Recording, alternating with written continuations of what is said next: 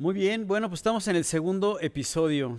Eh, espero que el anterior haya sido de su agrado y más que de agrado, que realmente haya contestado ahí algunas dudas. Estamos en el segundo tocayo. Dale gracias a Dios y Él te va a llevar a que pienses. Hay una diferencia entre el miedo y el temor.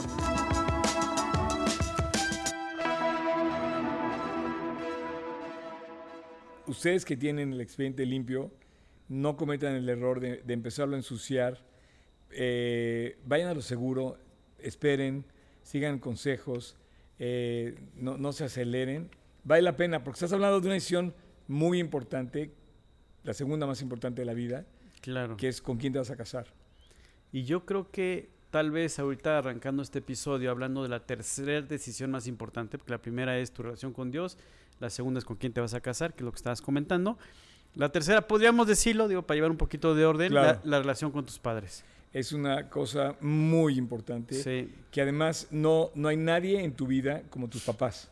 Tu papá y tu mamá son únicos y tu relación con, con ellos, eh, de ahí va a, suli- va a surgir, va a fluir el éxito en tu vida. Yo creo que muchos correcto. muchos eh, eh, hijos o hijas que tienen una buena relación, una sana relación con sus padres. Eh, yo ya creo que tienen mucho del éxito así puesto en el camino. Claro, e- e independientemente si, si tus papás viven juntos, si a lo mejor están separados o divorciados, independientemente de la condición, va a depender de ti mucho, como dice el tocayo, el éxito en tu futuro, o sea, en, en tu relación, eh, digamos ya con tu propia familia, con lo que tú hagas más adelante en un futuro. Entonces, vamos a hablar, en, te- te- en principio, Tocayo, vamos a poner dos cosas claras en esta conversación.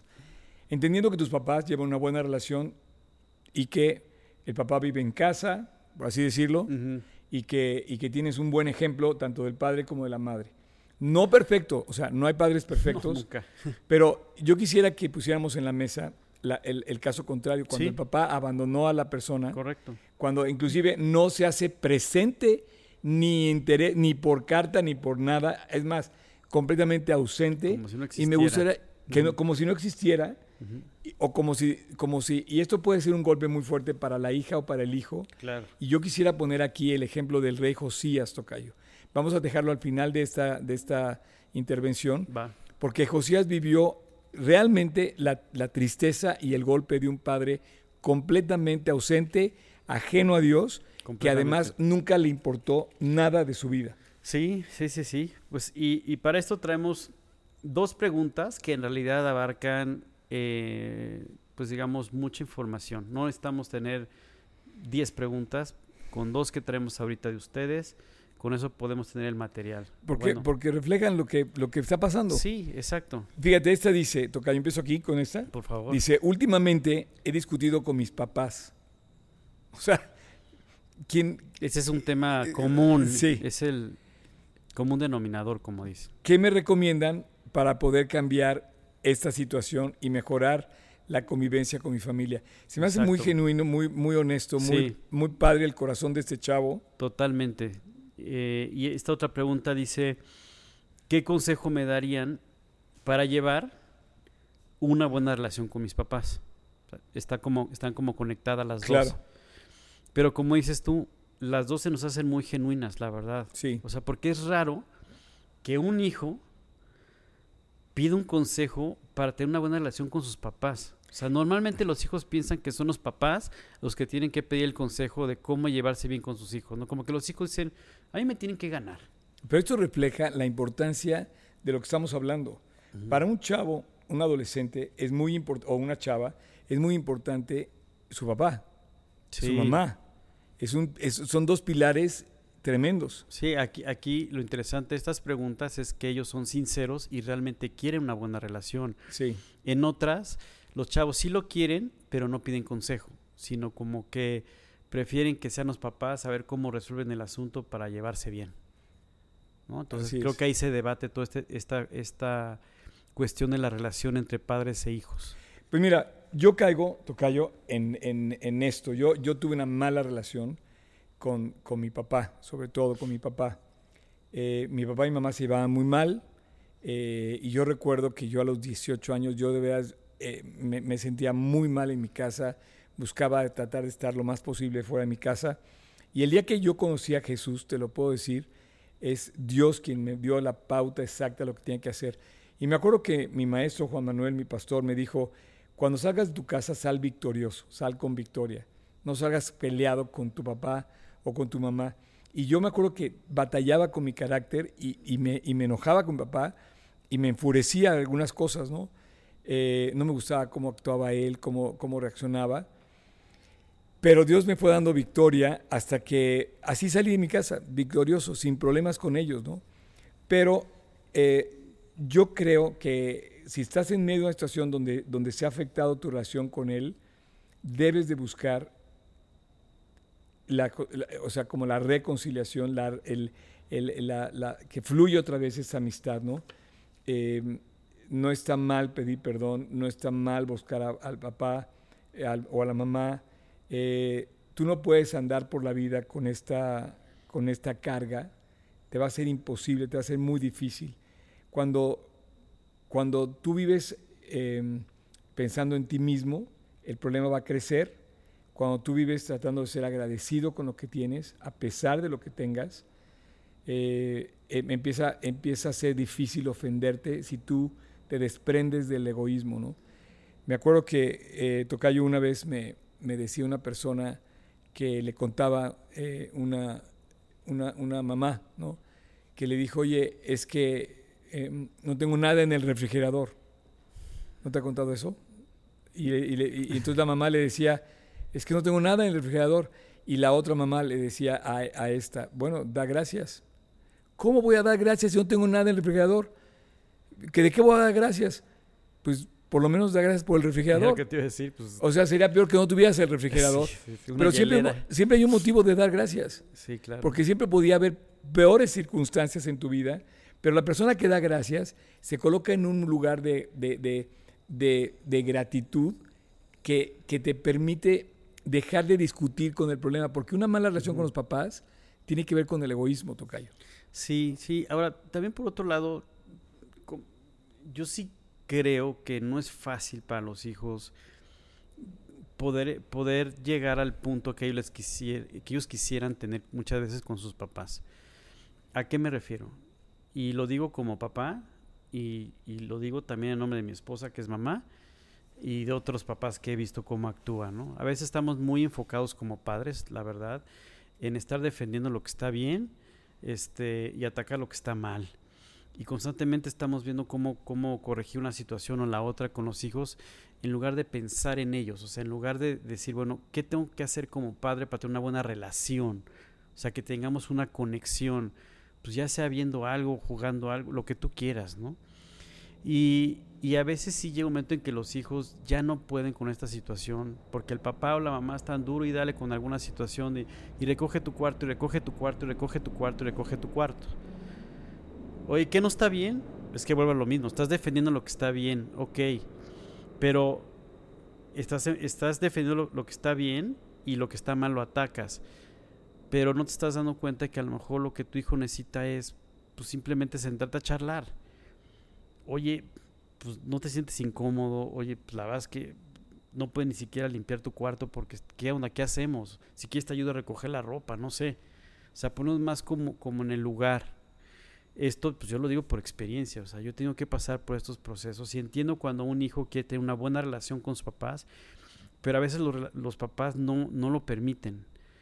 Eso me pasó con mi mamá, o sea, hay un momento en que se rompió mi relación con ella, yo le dejé de hablar porque me traía con una y otra y aquella y esto y el otro. Cuando me reconcilié con ella, cuando, cuando yo empecé a tener una relación con Dios, entendí que tenía que perdonar y pedir perdón. Entonces ese fue un punto muy importante porque yo llegué con ella y le dije, oye madre, pues perdóname. O sea, no debí haber cortado mi relación contigo, mi comunicación, pues te traté mal, lo que tú quieras, ¿no? Y ahí nos reconciliamos. Pero Dios me llevó a ese punto. Entonces un, un primer consejo que yo te daría es, pues busca a Dios primero.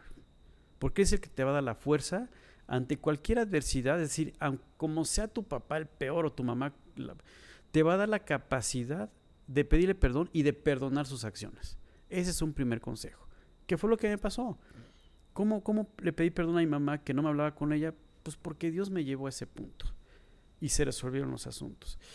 Y bueno, un, un, un, segundo, un segundo consejo que yo, que yo podría dar es, bueno, pues eh, un poco trata de interactuar también con tus papás. Decirle, oye, hace poco una de mis hijas me dijo, oye papá, pues es que me regañaste. Le digo, sí, sí es un regaño. Me dice, pero hay formas. Y le digo, pues sí, también me queda claro, ¿no? Entonces, pues entramos ahí como en una medio discusión, pero llegó un momento en que arreglamos la situación. Es decir, este, nos pedimos perdón a ambos porque nos, nos sacamos de onda. Y este, y todo era por una cuestión donde a lo mejor, oye, es que tienes un desorden aquí, por decirte algo, ¿no? Entonces yo de plano le regalé un ordenador de cosas, ¿no? Y me dijo, oye, gracias por el ordenador, todo lo que me dijiste lo voy a utilizar, voy a acomodar ahí todas mis cosas. Entonces a veces como papás no buscamos como que también como ayudarlos a solucionar algo. Pero también tú como hijo, pues el otro, el otro consejo que yo te daría, además de, buscar primero a Dios para que Él te dé la fortaleza, pues la otra es también, pues entiende que los papás no te quieren hacer daño, pero a veces no, no, no, tienen, las, no, no, no tienen las formas, las maneras o lo que tú quieras para decirte las cosas como te las deberían decir. Pues pasa por alto la ofensa. Y yo te puedo asegurar que si tú le das ese beneficio al papá o a la mamá de, de arreglar tus cosas o como sea, la relación se va a empezar a mejorar porque los papás van a ver que, ah, no, sí cuento con mi hijo, sí cuento con mi hija en las cosas que les pido. ¿No? Y bueno, eh, el caso de que sea el contrario, que tengas un papá completamente ausente o un, uno de los papás esté completamente ausente, quisiera que te, que te enfocaras en la vida del rey Josías. Eh, su vida la vas a encontrar, eh, es uno de los casi últimos reyes del reino de Judá y él, y él, él a los ocho años hereda el reino de Judá y, y la Biblia te cuenta que su padre, Amón, fue un hombre malo, así lo dice, un hombre malo que hacía cosas malas, que, que, que, sacrificaba, eh, hacía sacrificios paganos y que obviamente él en su casa vivió eh, muy, eh, muy mal. Muy aislado también, imagino, muy apartado de, de ser un verdadero padre, ¿no? No, no tuvo un verdadero padre y, y, finalmente lo asesinan, él muere asesinado el... el Amán, perdón, Amón, el papá. El papá. Cuando Josías tenía tan solo ocho, años, y él de niño le toca no solamente quedar huérfano, sino también heredar el reino de Israel, de, de Judá, perdón. Eh, y él pone un ejemplo increíble porque se rodea, se rodea de personas que lo alentaban. Eh, habla de, de, que se rodeó con, con Jeremías, con Isaías, eh, y finalmente fueron como sus consejeros. También tenía ahí alguna línea de parientes que, de los cuales él entendió que vivían para Dios y se acercó a ellos. Entonces, em, esa falta que tuvo del Padre es lo que quiero dejar claro delante de ti, que no fue una excusa para entonces amargarte toda tu vida diciendo, es que a mí me tocó bailar con la más fea, como dice el dicho. Sí, sí, sí, sí no, claro. No sé, pero dices... No, no, no, claro, o sea, como justificarte tu situación y por eso amargarte. Entonces, no, no, no, no, con Dios no tienes... Eh, excusa. Esa excusa. Claro, porque, justificación. Porque hay personas que han vivido lo mismo que tú y quizá cosas peores, y tú estás tirado en la lona porque, porque quieres a tu papá. Hay mucha gente que sí, su papá a lo mejor nunca vivió en su casa y nunca está en su casa y quiere estar con tu papá, pero en este momento tú puedes em, agarrarte de Dios eh, y Él suplir por su gracia en tu vida su favor y vas a, vas a, vas a entender cómo Él dice, como lo dicen los salmos, que Él es el defensor de huérfanos y el padre de los huérfanos. en un momento dado, eh, yo yo, yo, yo viví lo mismo. Mi papá era, era, no me gustaba cómo, cómo reaccionaba y, y me, me, agarré de Dios y, y, no me soltó. Sí, era alguien ausente de alguna manera, ¿no? Es, estaba, pero no estaba, ¿no? Pues, y ahora entiendo, te digo una cosa, a veces juzgamos a nuestros padres, pero hoy, con el tiempo, entendí que él no tenía otra forma de actuar.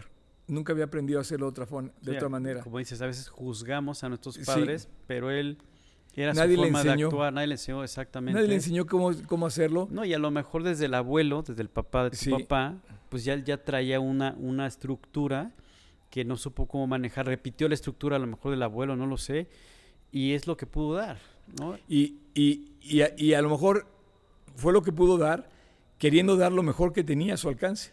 Claro. Porque cuando tienes un hijo, finalmente quieres darle lo mejor, pero a veces los padres no tienen esa capacidad No, por la misma estructura que ya traemos. por la misma estructura que ya traemos. Exactamente. Y, por eso tiene que llegar Dios, romper con esa estructura y entonces darle la vuelta de tal manera que formar una nueva mujer, un nuevo hombre, digamos, es decir, una, una relación distinta donde van a aprender ya con la guía de Dios y la sabiduría de Dios a ser los padres pues que Dios tiene planeado que sean.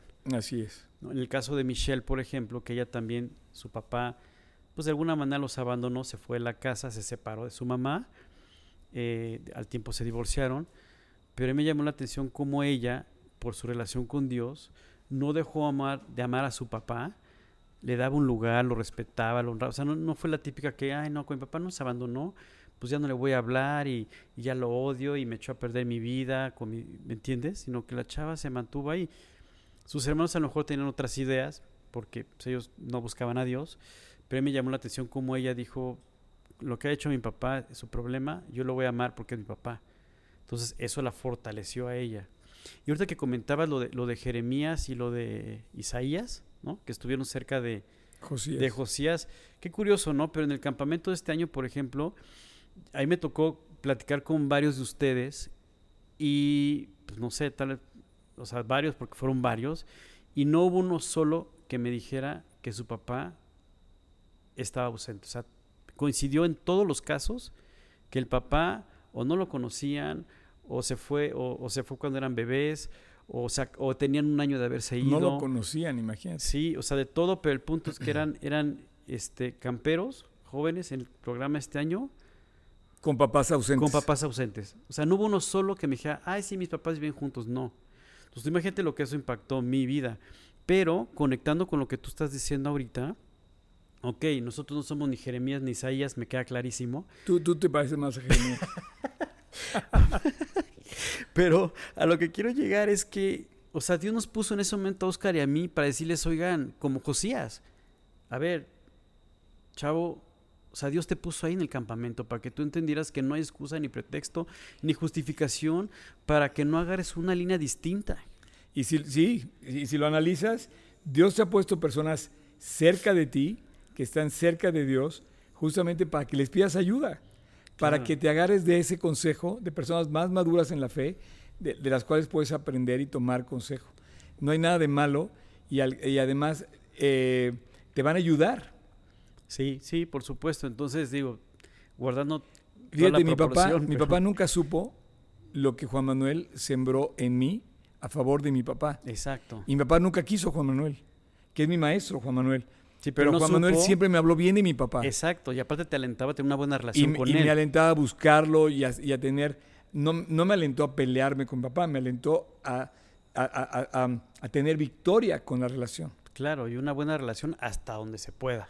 Mira, aquí, Tocayo, todos estos momentos difíciles, papás ausentes, que es un drama, definitivamente es un drama, lo- Dios lo puede convertir en una historia, así como una, como una eh, eh, eh, historia de un gran milagro, ¿no? Claro, como la de Josías, pues lo que estabas como la de. Josías. Y Josías se convirtió en uno de los reyes más famosos, admirados y queridos de Israel. Quiero decirte que, que- que Josías, Tocayo, levantó a Israel casi al nivel del rey David en, en- en economía, en política, en conquistas y en territorio.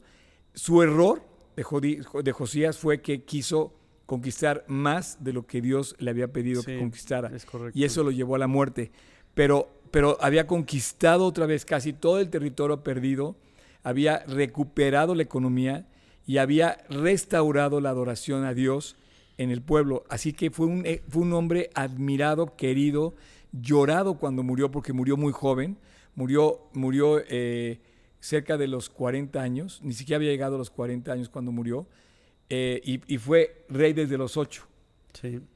Pues bueno, con esto terminamos esta sección. Sí, exactamente. Digo, hay mucho material, mucho que pudiéramos comunicar, pero con que estos minutos sean, eh, digamos, que puedan apropiar algo que les haga sentido y, y que, y que sea de, de provecho para ustedes, digo, no sé cómo explicarlo, pero... Algo sí sirve ujú, de lo que comentamos. Exacto. Hay una semilla ahí, es aunque correcto. sea una semilla de grano de mostaza, Así pero es. va a dar fruto y abundante vas a ver. Pues les mandamos un fuerte abrazo con todo nuestro cariño y nos vemos en el siguiente episodio.